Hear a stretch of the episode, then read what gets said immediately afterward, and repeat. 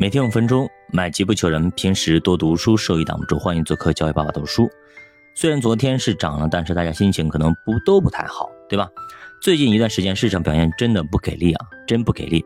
其实政策也在想尽办法的想要提振市场的信心，但是说实话啊，一时半会儿可能大家信心没提升，反而呢更加失望了，对吧？人家政策他现在想要把经济拉出谷底。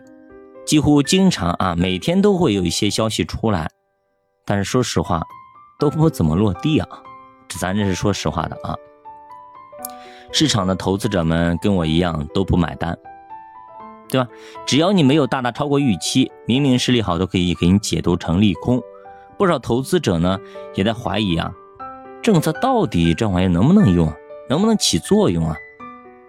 其实呢，我们可以往前回归一下啊。看看历史上这样的时刻，政策是怎么出来的，最后怎么见效的？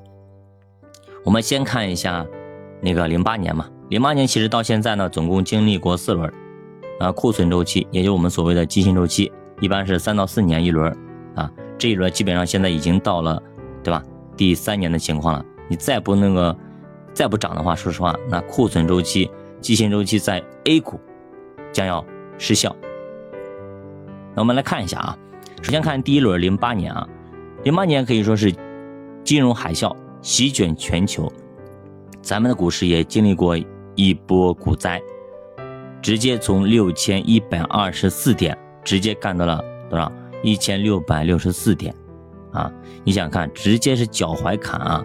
所以当时的投资的情绪比现在悲观的多得多，甚至听到股市两个字儿都要吐。啊，多少人选择了跳楼？但是其实零八年四月份之后，逆周期调节政策就陆续的出台，比方说直接印花税，对吧？直接从三个点直接降到一个点，降准降息，对吧？九月份又出台了什么三大救市政策啊，基本标志政策底的确立。结果第二天直接上证指数几乎来了一个涨停，但乐观情绪并没有持续太久，后面市场又跌了一个多月。直到十一月份，四万亿这个大招啊，超级大招直接出来啊，所以这一剂猛药让市场股市都直接来了一个 V 型大反转，所以说也开启了一波酣畅淋漓的大牛市，所以这个点也就成为了牛市的起点。好，第二次呢是二零一三年到二零一五年这一波，那主播我自己也赶上了这一波，四万亿的药劲儿过了啊，欧债危机爆发，我们的经济又开始走下行通道，市场悲观情绪不断的蔓延。二零一二年二月份，央行就开始逆周期调节，对吧？五月份宽松力度逐渐的扩大，随着到九月、十月、十一月、十二月啊。稳增长、稳经济这样的政策密集的出台，A 股也在十二月份开始掉头往上走，走了一波价值搭台、成长唱戏这样的一个行情。但当时的情况跟我们这一回是比较相似的，四万亿留下的后遗症，加上海外周期不配合，复苏力度非常非常弱，PPI 呢也一直呢在负值区间来回的震荡，自己自身经济不好，外边呢又捣乱。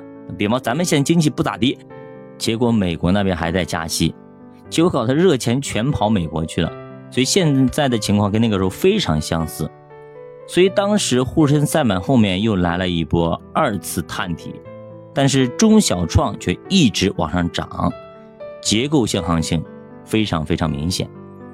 那结构性行情往往是宏观的情况下是复苏比较弱的，说的更直白一点，就经济呢不好。所以资金在一些景气的行情的板块的窄赛道的开始抱团取暖，于是呢，二零一四年开始，政策又启动了新一波组合拳，连续的降准降息，试图把经济呢再度拉上高点，直接加大了资金的杠杆，在互联网金融的加持之下，爆发了一轮非常非常大的叫资金牛也好，叫杠杆牛也好啊。上证指数直接冲破五千点，所以说看到没有啊？一般情况下，这个大招啊，就是之前会放很多的小招，跟我们打游戏一样的啊，不到万不得已，这个大招一般不会放，要放也得放到后边去。比方说我们手里可能有个王炸或者怎样的，一般都会放到最后出。你别上来就直接就把王炸给炸出去了，那你手里就没有底牌了呀，对吧？你后面万一有两个单张，又怎么样呢？直接就可能就输了。所以留个王炸在手里总会好的。所以呢，我们也期待这一次密集出台这么多政策之后，能出一些落地的、掷地有声的政策，让我们呢也信心倍增，来一次酣畅淋漓的 V 型反转。我们。期待着，等待着，盼望着，教爸读书陪你慢慢变富。咱们下节再见。